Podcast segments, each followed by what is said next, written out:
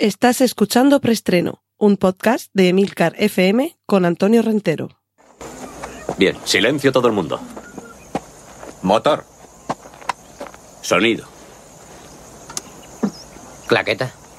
Escena 1, toma primera. Acción.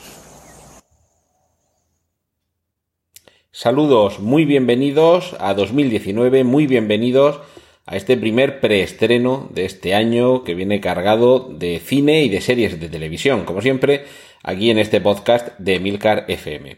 Me vais a permitir que me salte la tónica habitual de noticias de, de los últimos días o las últimas horas para hacer un preestreno especial avance de 2019. Vamos a mezclar un poquito lo último que sabemos de las películas que veremos este año, también de algunas series, voy a hacer sobre todo un repaso a las secuelas. 2019 es un año que va a venir cargado de secuelas. Y eh, en esta ocasión no va a haber seguramente notas de en el podcast, eh, no va a haber notas ni referencias a tráiler ni a fotos, porque básicamente todos son proyectos de los que ya hemos hablado. Va a ser solamente repasar qué es lo que se nos avecina y me vais a permitir que os ofrezca un preestreno quizá un poquito más corto de lo habitual. Eh, os pido también disculpas si veis que el sonido no está a la altura de otros episodios, porque estoy grabando en movilidad, estoy grabando con un micrófono que no es el habitual, es un Tascam, un muy buen micrófono, pero es de condensador, no es dinámico, es decir, que capta más sonido ambiente y, y además hay una cosa que me tiene un poco mosqueado los que estáis aquí desde los primeros capítulos, que recordáis que al principio en preestreno dedicamos una parte final a todo lo que tenía que ver con las bambalinas del podcast, estuve hablando también de micrófonos. Y ahora aprovecho, los que os lo perdierais o no os acordáis, para refrescaros que los distintos tipos de micrófonos con los que al final eh, juega uno, el, el bueno suele ser grande. Y este no es que sea malo, pero está pensado para otro tipo de uso. Así que la calidad de sonido seguramente no podéis notar algo de diferencia. Y además, por mi parte, hay un componente de aventura. Y es que este micrófono no me permite monitorizarme. Estos los que sigáis a nuestro querido líder, Lord, Lord al líder, Emilio Cano, en su imprescindible daily. Ya sabéis que Emilcar es de los que les gusta escucharse mientras está grabando. Y yo también. Esto también posiblemente derivado de, de, la radio ha sido muchos años, o siguen siendo muchos años, en los que me pongo delante de un micrófono y tengo unos auriculares por los que escucho mi voz. En este momento no puedo hacerlo. Sé por las indicaciones que me ofrece la pantalla del móvil que esto se está grabando, sé cuando hago unos picos de voz porque me lo indica las barritas de registro de sonido, pero no me escucho. Y esto es un poco como volar a ciegas. Esto es como grabar un podcast a lo panenca. Así que si hay algún problema de, sonido mínimo, os pido perdón. Y ya sabéis que esto, las vacaciones es lo que tiene. Uno graba donde y cuando puede. Y una de las de las de los peajes que tiene que pagar es esto, no te puedes llevar el micrófono normal en el bolsillo porque no te cabe, pero este micrófono Tascam, que si acaso sí que os voy a poner un enlace para que lo veáis, es un compañero delicioso, y además un compañero delicioso desde hace muchos años, porque me lo compré cuando tenía el iPhone 4S, hará casi una década, y me he tenido que comprar un adaptador, porque claro, el conector no es compatible con el, ni con el iPhone que tengo, ni con el iPad que tengo. Y todo este rollo porque así mientras os iba hablando iba abriendo las ventanitas con la información de las películas de las que vamos a hablar a partir del momento en el que suene nuestra habitual cortinilla de transición. Cortinilla de estrella y Vamos con las películas que se estrenarán en este 2019 y que son secuelas. Este año 2019 nos viene cargado de continuaciones de otras películas anteriores. Mm, en la medida de lo posible voy a tratar de hacerlo de forma cronológica. Es decir, primero os hablaré de lo que primero vamos a ver y dentro de poco más de 10 días vamos a poder contemplar el culmen de una trilogía insospechada. Glass, la película con la que Shyamalan cierra de momento lo que cuando se estrenó la primera, El Protegido, ya se mencionó que iba a ser una trilogía, pero realmente la carrera que ha tenido posteriormente este director hizo desechar aquel proyecto.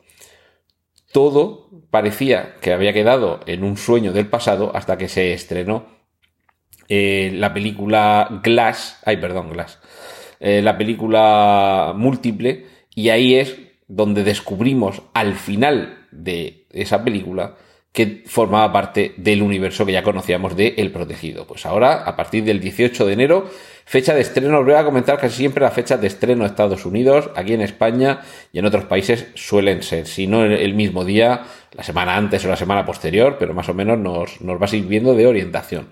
Así que, como digo, a finales de este mes de enero, con Glass, veremos cómo se cierra esa trilogía con esos tres personajes que hemos ido conociendo y cómo es el enfrentamiento final entre todos ellos.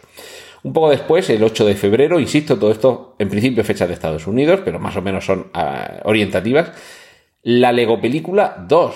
Recordemos que la primera fue una gran sorpresa, un grandísimo éxito, una película muy divertida y que tan bien hecha estaba en el apartado técnico que muchos sospechaban que era una película de animación digamos, analógica y no digital. Es decir, que realmente eran figuritas de Lego que se iban animando en la tecnología tradicional de stop motion, pero no, estaba todo hecho por ordenador, incluso esas pequeñas imperfecciones, esos pequeños saltos en el movimiento, o incluso las huellas dactilares, falsas evidentemente, de los que hubieran manejado las figuritas de Lego si hubiera sido stop motion.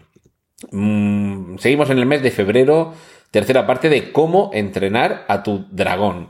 Debo decir que a mí la segunda entrega se me cayó un poquito. Mm, en fin, la primera estaba muy bien, sorprendía bastante. Y esperemos que en esta tercera, y me perdonaréis el chiste fácil, este dragón logre remontar el vuelo.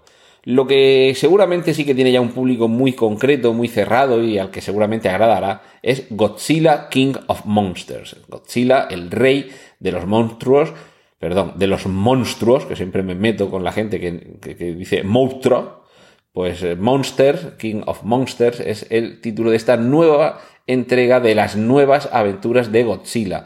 Recordemos que recientemente, eh, junto al último Godzilla que nos llegó, también se estrenó King Kong, la isla de la calavera, que realmente forma parte de este mismo universo. Hay algunos elementos que tienen que ver con personajes, con empresas, que hacen que las situemos en un mismo universo y que sea una manera muy inteligente de retomar aquellos clásicos en los que un señor se embutía en un traje de látex para hacernos pensar que Tokio era destruido.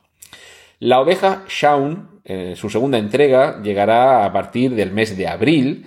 Como decía Sabina, ¿quién me ha robado el mes de abril? Esperemos que no nos lo roben y podamos asistir a esta nueva entrega de esta simpática oveja y todo su universo debido a la siempre recomendable factoría Artman, que es esta, esta casa que hacen con animación con, con, figuritas de plastilina las delicias de pequeños y grandes desde allá por los años 80 o 90. Aquellos Wallace y Gromit, los pantalones equivocados, un afeitado apurado y todo esto. Eh, en aquel momento sentó las bases de este tipo de animación divertidísima que continúa teniendo gran éxito. Y bueno, desde luego si hablamos, si hablamos, perdón, de éxito, lo que sin duda va a ser uno de los dos grandes estrenos del año, y mirad que estoy cerrando mucho el abanico, nos llegará en mayo. Vengadores, Aniquilación. Esa va a ser la, de momento, última entrega de esta fase que cerrará las aventuras de los superhéroes Marvel, que hasta ahora conocemos, porque parece más que claro que a partir de esta película vamos a perder de vista algunas caras. Más que nada, esto os lo hemos ido contando a lo largo de los últimos preestrenos, porque hay actores como puede ser eh, Chris Evans, el, que, interpreta al Capitán América, o, el propio Hemsworth, el, el, que interpreta a Thor, o Robert Downey Jr., que interpreta a Iron Man, cuyos contratos finalizan y no han sido renovados. Es decir, que seguramente no les vamos a volver a ver a esos actores, lo cual no quiere decir que dejemos de ver a los personajes, crucemos los dedos. Nos vamos ya a junio, el 14 de junio, el día después de mi santo, Men in Black International. Ya os hablé en, creo que fue la semana pasada, y visteis también el tráiler de esta nueva entrega en la que de hecho tenemos al, propio Hemsworth que interpretaba a, interpreta a Thor en el universo Marvel y que aquí parece saltar de una franquicia a la siguiente y seguramente con éxito. Nueva segunda parte, animación por ordenador, Mascotas 2, una película muy divertida que nos mostraba eh, qué es lo que sucedía en nuestras casas cuando nos vamos y, nuestros queridos compañeros felinos, eh, perrunos y pajarísticos se quedan a solas. Veremos nuevas aventuras de estos personajes en una lo que es posible que sea el inicio de una franquicia de éxito razonable y que necesita realmente muy poco para continuar con la marcha de lo que nos presentó anteriormente, que era sin más una película divertida jugando con los típicos malentendidos y sobre todo con los típicos contrastes del el aspecto que los animales, tanto los perros, los gatos y los pájaros, nos, nos entran por los ojos y luego lo que algunos personajes pueden tener de contradicción con ese aspecto más o menos afable. Fijaos que me he referido a los dos grandes estrenos del año y seguramente del que voy a hablar ahora para muchos eh, creéis que merezca estar eh, en el tercer cajón de ese podio. Pero vamos a dejar ese tercer cajón que se lo, eh, se lo disputen entre ellos y ya veremos quién lo ocupa finalmente. Porque en agosto llegará Toy Story 4. También os he hablado a lo largo de los últimos preestreno que hay noticias sobre que esto va a ser algo histórico, que nos va a llegar al corazón, seguramente lloraremos con la despedida de algún personaje y todo esto, algo se le ha escapado a Tom Hanks, que sabéis que es el actor que en la versión original dobla a Woody. Veremos cómo son de hábiles los señores de Pixar para concluir, todo parece indicar que concluirá aquí esta maravillosa saga. Y fíjate los años que han pasado desde mediados de los 80 demasiados, pero todavía sigue manteniendo su magia y su carisma el protagonista de aquella película que ahora regresa, pero en lugar de ser el aprendiz, ahora va a ser el maestro. Estamos hablando de Top Gun Maverick. Tom Cruise de nuevo vuelve a surcar los cielos. En este caso me imagino que ya no a bordo de un F-14A Tomcat, porque ese avión quizá esté ya un poquito desfasado, pero ahora parece que es el, el instructor de esa academia donde solo van los mejores. Hablando de vuelos, llegan también volando Angry Birds 2. Esto ya será en septiembre, no sé si he dicho la fecha de Top Gun Maverick, que es eh, el 12 de julio. Angry Birds 2 tiene fecha de estreno eh, anunciada para el 27 de septiembre. Eh, bueno, esto fruto un poco del tiempo en el que se convirtió en uno de los videojuegos, de las aplicaciones más descargadas de Internet, fue el que al cabo del tiempo Robio, la, empresa creadora y generadora de este universo de cerdos y pájaros voladores, eh, dio con la receta para llevarlos al cine a través de una película. Mm, en fin, vamos a olvidarnos de que esto procede de un videojuego porque realmente tiene ya los personajes la entidad propia para poder sostener una película por sí mismos. Otra cosa es que los guionistas, no vamos aquí a, discutir de los aspectos técnicos y de animación, que esto ya se da por supuesto que va a ser un éxito eh, en esos apartados, pero bueno, hay que ver si los guionistas están a la, a, la altura y nos pueden ofrecer una historia lo suficientemente atractiva. También tiene un poquito un, un, reto por encima, Muerte en el Nilo, que llegará el 8 de noviembre. No es estrictamente una segunda parte, pero sí continúa, entre comillas, la saga que comenzó hace realmente muy poco, se han dado mucha prisa para continuar con la historia y con este personaje. Como digo, la película que, que nos llevó a recuperar las novelas de Agatha Christie. Estoy hablando de Asesinato, Crimen en el Orient Express, Asesinato en el Orient Express, de nuevo con Kenneth Branagh dirigiendo e interpretando a Hercule Poirot. De nuevo, Hércules Poirot vuelve a la carga con un remake también, ya fue una película en su momento, también con Peter Ustinov, eh, es un poco como querer hacer de nuevo lo que ya se hizo hace mm, pues unos 40 años o así, y esperemos que con algo más de éxito, porque realmente Asesinado en el Orient Express, esta última versión que nos llegó hace bien poco de la mano de Kenneth Branagh, elenco de actores alucinante, pero quizá eh, se esperaba algo más, de cómo articular la trama, de la interpretación de algún actor y de alguna actriz en concreto, y Penélope Cruz no miró a nadie, y sobre todo algo que, eh, que quizá parecía excesivo, era el uso de los efectos digitales. A ver si con este muerte en el Nilo lo tienen un poquito más fácil y lo han rodado al menos en algún sitio que tenga luz mm, luz solar real y que no se note tanto que está hecho todo en un estudio rodeado de cromas de color azul.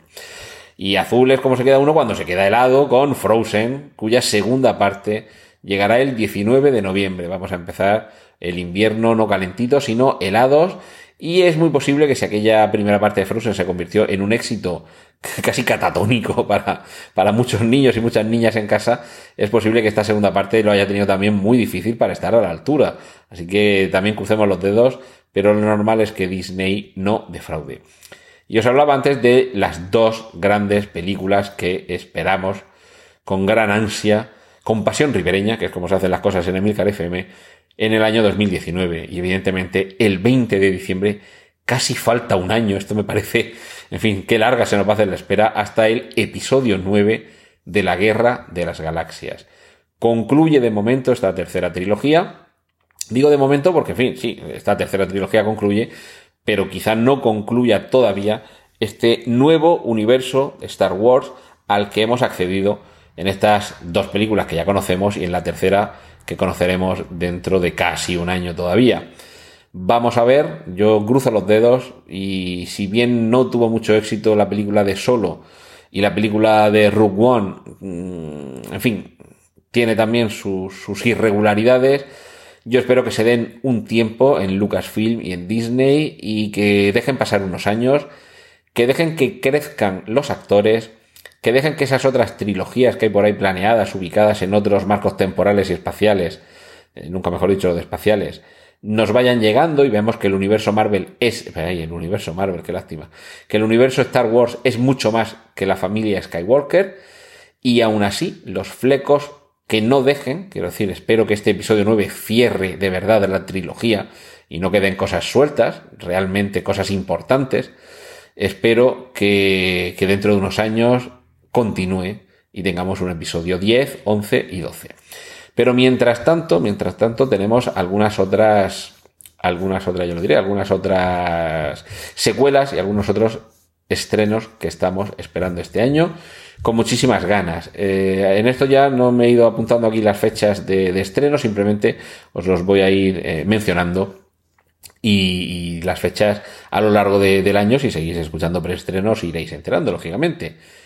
Joker no es en realidad una secuela, no continúa a una película previa, pero sí, de, en fin, vuelve a ser otra entrega más dentro del universo cinematográfico de DC.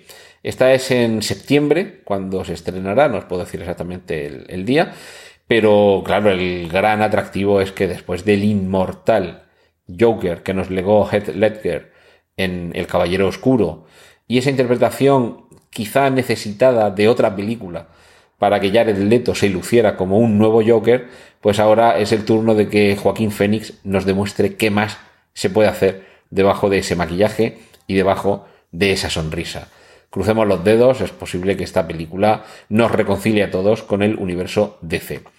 Otra saga que continúa, Kingsman, tercera entrega, tercera entrega también para John Wick, con el subtítulo John Wick 3 Parabellum, es decir, que aquí vamos ya ampliando el universo y vamos poniendo mm, etiquetas, lo cual no está mal, porque así nos puede permitir ir eh, eliminando los números y que dentro de unos años haya otro John Wick sin número y, no sé, con otro calibre OTAN, por ejemplo, 762 en lugar de, del Parabellum.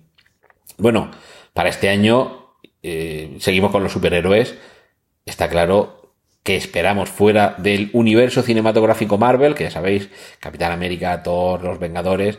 Fuera quedan Spider-Man, está ya medio camino, pero fuera quedan los Cuatro Fantásticos y X-Men, y claro, es que este año nos llega X-Men Dark Phoenix. Ojo, ojo, porque aquí, como ya dije, creo que fue la semana pasada, estamos empezando a coger temporalmente el momento en el que comenzaron las películas originales de X-Men. Vamos a ver si logran casar una línea temporal con otra y vamos a ver si, si de nuevo el, universo de los X-Men comienza a, entrar en un bucle y empezamos a ver de nuevo a los mismos personajes con, con distintos rostros. Esto, bueno, ya saltamos un poco del tema, del tema de las secuelas, vamos también con, con remakes. porque 2019 es el año de la película en acción real de Dumbo, dirigida además por alguien mm, que le va a dar un toque personal. Está claro que cualquier cosa que haga Tim Burton suele llevar su sello para lo bueno y para lo malo. Y con Dumbo, con los trailers que ya hemos ido viendo, parece que llega una de esas películas que no vamos a poder olvidar. Ojo, porque 2019 va a ser un año triple en este sentido. Aquí Disney se la está jugando mucho. Yo, personalmente, os diría que demasiado. ¿Por qué? Porque en 2019 vamos a tener las eh, versiones en imagen real de tres de los grandes clásicos de Disney. Dumbo, Aladino y El Rey León. A mí no me parece mal esta moda de ofrecer eh, imágenes. cuando digo versiones en imagen real, está claro que, por ejemplo, en, El Rey León todos los son, solo animales, no aparecen eh, personajes humanos. Y está claro que son todos recreaciones hechas por ordenador. Pero bueno, al, hablar de imagen real vamos a, ceñirnos a, en este caso, fotorrealista. Está claro que en Aladino y Dumbo sí que aparecen personas, sí que hay actores de carne y hueso y que sí que es imagen real. Pero claro, que el mismo año lleguen estas tres películas, que son adaptaciones o remakes, con, con esa misma tecnología que nos lo hace tan realista de esos tres grandes clásicos, a mí me parece que, que, Disney, en fin, que quizá una cada año se puede convertir en una película evento y de esta forma, algo parecido a lo que creo que ha sucedido con Star Wars, está, está atragantando. Esto es demasiado. Y además, tengamos en cuenta lo que hay mm, en Disney, además de estas películas. O sea, que el mismo año Disney nos presente Dumbo, Aladino y El Rey León, como remakes de grandes clásicos. Frozen 2. ¿De acuerdo? Continúan con las aventuras de sus personajes eh, exitosos. Tenemos Toy Story 4, y luego nos vamos a los universos de más reciente adquisición. Tenemos la última entrega de esta tercera trilogía de Star Wars y tenemos dos películas de superhéroes Marvel, que he mencionado a, Los Vengadores 4 y se me ha olvidado mencionar Capitana Marvel. Estamos hablando 3, 4, 5, 6, 7, 8 y alguna que se me perderá por ahí. Entre 8 y 10 películas que quizá debería repartirlas un poco más. Quiero decir, casi están obligando a algunas familias a que vayan como mínimo una vez al mes al cine con toda la, eh, con toda la chiquillería. Esto no todas las familias lo pueden, lo pueden aguantar, ¿eh? Yo creo que habría que, en fin, dosificar un poquito lo que, lo que nos está llevando, lo que nos está mm, dejando en las, en las pantallas Disney, pero en fin, ellos sabrán, seguramente tendrán gente mucho más lista que yo para, para, para, fin, pues para calcular qué es lo que quieren ofrecer. Y por último, mm, voy tengo por aquí otro, otro listado de películas muy esperadas para 2019, que en este caso sí que no son secuelas. El vicio del poder, dirigida por Adam, McKay, con Christian Bale, Amy Adams, Steve Carell, Sam Rockwell, Bill Pullman, magnífico reparto, que eh, esta película, eh, repito, El vicio del poder, es el biopic de Dick Cheney, vicepresidente de Estados Unidos, con George W. Bush, a quien interpreta un Christian Bale que de nuevo vuelve a transformarse físicamente. De hecho, se parece muchísimo, eh, con muy poco maquillaje realmente. No, no hay que meterle mucho látex en la cara para que se le parezca. Es básicamente haber engordado y que te corten el pelo o que, o que te pongan la calva como a Dick Cheney. Y bueno, quizá un personaje que en el resto del mundo, ¿quién? ¿Quién? Dick Cheney, ¿este quién era? Bueno, vicepresidente con George Bush. No solo los presidentes se merecen biopics interesantes.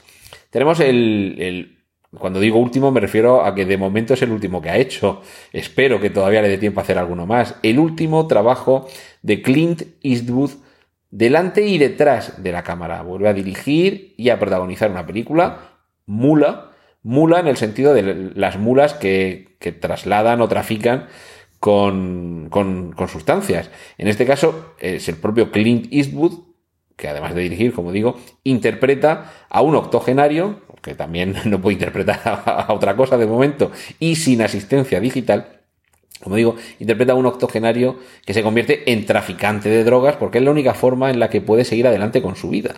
Y esa es la mula del título. Este, esta película, además de Clint Eastwood, tiene en su reparto a intérpretes de la talla de Bradley Cooper, Michael Peña, Taisa eh, Farmiga o Lawrence Fishburne. Es decir, que tenemos también un, un buen reparto además del propio protagonista. Yorgos Lántimos, que es un director controvertido, hay algunas películas que para algunos son insoportables. Yo de él solamente he visto un par y debo reconocer que, por ejemplo, a ver si digo bien el título de memoria, La muerte de un, de un ciervo salvaje, me parece que era, mm, me pareció subyugante. De esas películas que la ves interesado, no terminas de saber si es un drama, un thriller o una película de terror eh, algo metafísica, en algunos momentos cierto, no sé si decir realismo mágico, mm, algunas de las, de las cosas que pasan en esa, en esa película. Y como digo, Yorgos Lántimos vuelve de nuevo, en esta ocasión con la película La Favorita, protagonizada por Olivia Colman, Emma Stone, Raquel Weisz y Nicholas Holt. Y en este caso es una película de, época, un, drama de época, y habrá que ver cómo, se desenvuelve esta, esta, historia. Por cierto, todavía se nos cuela alguna secuela de las que no había hablado. Creed 2, la leyenda de Rocky, de nuevo con Michael B. Jordan y Sylvester Stallone. Y ojo, porque aquí también aparece Dolph Lundgren. Y es que todo parece indicar que, que en esta ocasión el hijo de Apollo Creed se va a, eh, a enfrentar a quien acabó con la vida de su padre. Seguimos con películas de directores un poquito peculiares. Lars von Trier vuelve con La casa de Jack, protagonizada por Matt Dillon, Bruno Ganz, Uma Thurman, entre otros. Nos, nos presenta una historia sobre un asesino en serie que, aunque es Matt Dillon, lo cierto es que trae ciertas reminiscencias con un personaje que podría haber interpretado perfectamente Willem Dafoe. Y claro, ver a Lars von Trier en una película sobre asesinos en serie, pues no deja de ser algo más que interesante para llevarnos a, la sala de cine. Peter Farelli, uno de los eh, hermanos Farelli, es el director de Green Book, la película protagonizada por Vigo Mortensen y Mahershala Ali, que está, por cierto, basada en la historia real de a ver, os voy a explicar lo que era el Green Book, por lo que me he podido enterar. Eh, a mediados del siglo pasado, cuando todavía en Estados Unidos eh, la segregación racial era algo cotidiano, en determinados estados no era nada fácil para los negros eh, poder hacer lo que hoy nos parece lo más normal del mundo, como es viajar de un punto a otro. ¿Por qué? Porque había restaurantes, gasolineras, hoteles, tiendas que no les atendían. Y claro, ¿cómo planificas eh, eh, un viaje si cuando llegues a un pueblo determinado no sabes ni en qué restaurante podrías mm, tomar un bocadillo o un refresco, ni en qué gasolinera te van a poder poner, te van a querer poner gasolina para que continúes el viaje. Pues bien, existían unas guías que se llamaban así, Green Book, libro verde o libreta verde, que indicaban ese tipo de establecimientos en los que si eras negro sí te iban a atender. Pues bien, esa es la premisa para esta historia en la que el personaje que interpreta, Mahershala Ali, va a ir escoltado por el chofer y protector, que va a ser Vigo Mortensen, en un viaje que deberá atravesar ese tipo de localidades inhóspitas para los negros, eh, ya digo, en los años 50 del pasado siglo. Otra película, en este caso, no es un remake, pero sí que es muy esperada para este 2019. Alita, Ángel de Combate. Producida por James Cameron, dirigida por Robert Rodríguez, protagonizada por una Rosa Salazar que todavía no hemos visto demasiado y que tampoco la vamos a reconocer demasiado porque los efectos digitales que modifican su cara, sobre todo los ojos, la van a hacer casi irreconocible, pero que está muy bien acompañada por Christoph Waltz, Jennifer Connelly o Jackie Earl Haley, por ejemplo. En este caso, bueno, por cierto, y Sala Ali, que lo acabamos de mencionar, y aquí también va a estar. En esta película, por fin vamos a ver la adaptación del manga y el anime homónimos, que supone mm, una cierta vuelta de tuerca a la historia de Pinocho. En este caso es una cyborg que, que va a ser reconstruida por el personaje de Christoph Waltz y que descubrirá cómo tiene unas capacidades y unos poderes que van más allá de lo que podía, de lo que podía sospechar. Eh, desde luego, espectáculo visual alucinante el que nos promete el tráiler. Y en, eh, otro espectáculo visual, seguramente no tan grandioso, aunque sí muy divertido, va a ser Shazam. Esta se estrenará el 5 de abril con Zachary Levi, Jack Dylan Grazer y Mark Strong, llevando a la gran pantalla las aventuras. Fijaos que en este año tenemos Capitana Marvel y Capitán Marvel, porque Shazam, que es como ahora se llama este personaje, de ahí el título de la película, eh, durante mucho tiempo este personaje, este superhéroe, se llamaba Capitán Marvel. Lo que pasa que no pertenecía a la editora Marvel, creo recordar que era la Charleston o algo así. Y finalmente con el paso del tiempo se lo quedó DC. Es decir, es un personaje que está integrado en el universo DC, pero que por diversas cuestiones, con el paso del tiempo, ha dejado de llamarse Capitán Marvel. Así que recordémosle por Shazam, que es la palabra mediante la cual el niño Billy Batson se transforma en este gran superhéroe. Y, por cierto, antes he dicho Vengadores Aniquilación. Anda que estoy bueno. Vengadores Endgame es como se titula la cuarta parte de, de, esta película. Y seguimos también con las adaptaciones procedentes del cómic. No es una secuela, sino un reinicio, un reboot en toda regla de Hellboy, lo que nos espera el 17 de mayo, dirigida por Neil Marshall y protagonizada por Ian McShane, eh, Mila Jovovich, Daniel Dae-Kim, recordad del coreano de Perdidos, y en este caso es David Harbour quien encarna a Hellboy. David Harbour lo hemos visto con menos maquillaje y sobre todo con menos cuernos en, Stranger Things.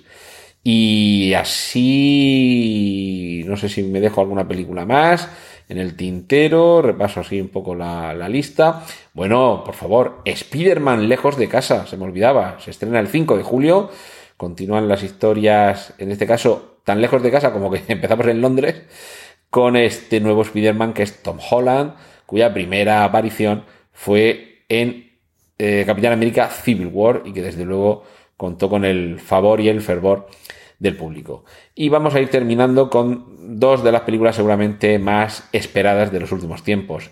It, capítulo 2, de nuevo Andy Muschietti dirige, Jessica Chastain, James McAvoy y, en fin, Bill Hader, Bill Skarsgård, Xavier Dolan. Todos ellos van a interpretar las versiones adultas de los niños que vimos en It, It a secas, que fue la película que nos llegó hace un par de años. Y otro de los títulos también más esperados, Once Upon a Time in Hollywood, del que os hemos hablado mucho, porque es la próxima película de Quentin Tarantino, ambientada en el Hollywood en torno a los asesinatos de Sharon Tate, nos va a mezclar seguramente realidad con ficción y tenemos un reparto auténticamente de campanillas. Leonardo DiCaprio, Brad Pitt, Margot Robbie, Al Pacino, Timothy Olyphant, Bart Reynolds, Tim Roth, Kurt Russell, Michael Madsen, Damien Lewis, Luke Perry, Emil Hirsch, Dakota Fanning, James Marsden. Eh, me estoy saltando algunos que no son tan conocidos, porque claro, aquí vienen James Remar, Brenda Bácaro, Lena Dunham, eh, Ramer Willis, la hija de Bruce Willis. En fin, que hay un, un, repartazo aquí para contarnos esta historia, que desde luego yo siempre digo que no soy muy fan de Tarantino, pero siempre tiene algo interesante que contar. Y ya en el furgón de cola, algunos, algunas secuelas que nos quedan todavía pendientes. Zombieland 2, vuelven Jesse Eisenberg, Woody Harrelson, Emma Stone, Abigail Breslin. Terminator 6 está, por cierto, se ha rodado aquí cerca en, en Cartagena, parte de esa película. Con Natalia Reyes, Mackenzie Davis, Linda Hamilton, Gabriel Luna y sí, Arnold Schwarzenegger. Y yo creo que poco más. Esto es lo que nos queda este año de sobre todo secuelas, ya os dije, al final me he pasado un poquito de tiempo, quería que hubiera sido un poquito más corto, pero es que 2019 parece ser el año de las secuelas. Sí que es cierto que se estrenan muchas, muchísimas películas originales, que no adaptan nada, que no son un reboot ni un remake de nada, que no continúan nada. Pero parece que cada vez más las secuelas van conformando el panorama cinematográfico, fijaos, ni siquiera el televisivo no me ha dado tiempo a hablar de, series de televisión, pero esto es el año que tenemos por delante, 2019, el año de las secuelas. ¡Y corten! Gracias por escuchar Preestreno. Puedes contactar con nosotros en emilcar.fm barra preestreno, donde encontrarás nuestros anteriores episodios. Genial, la positiva.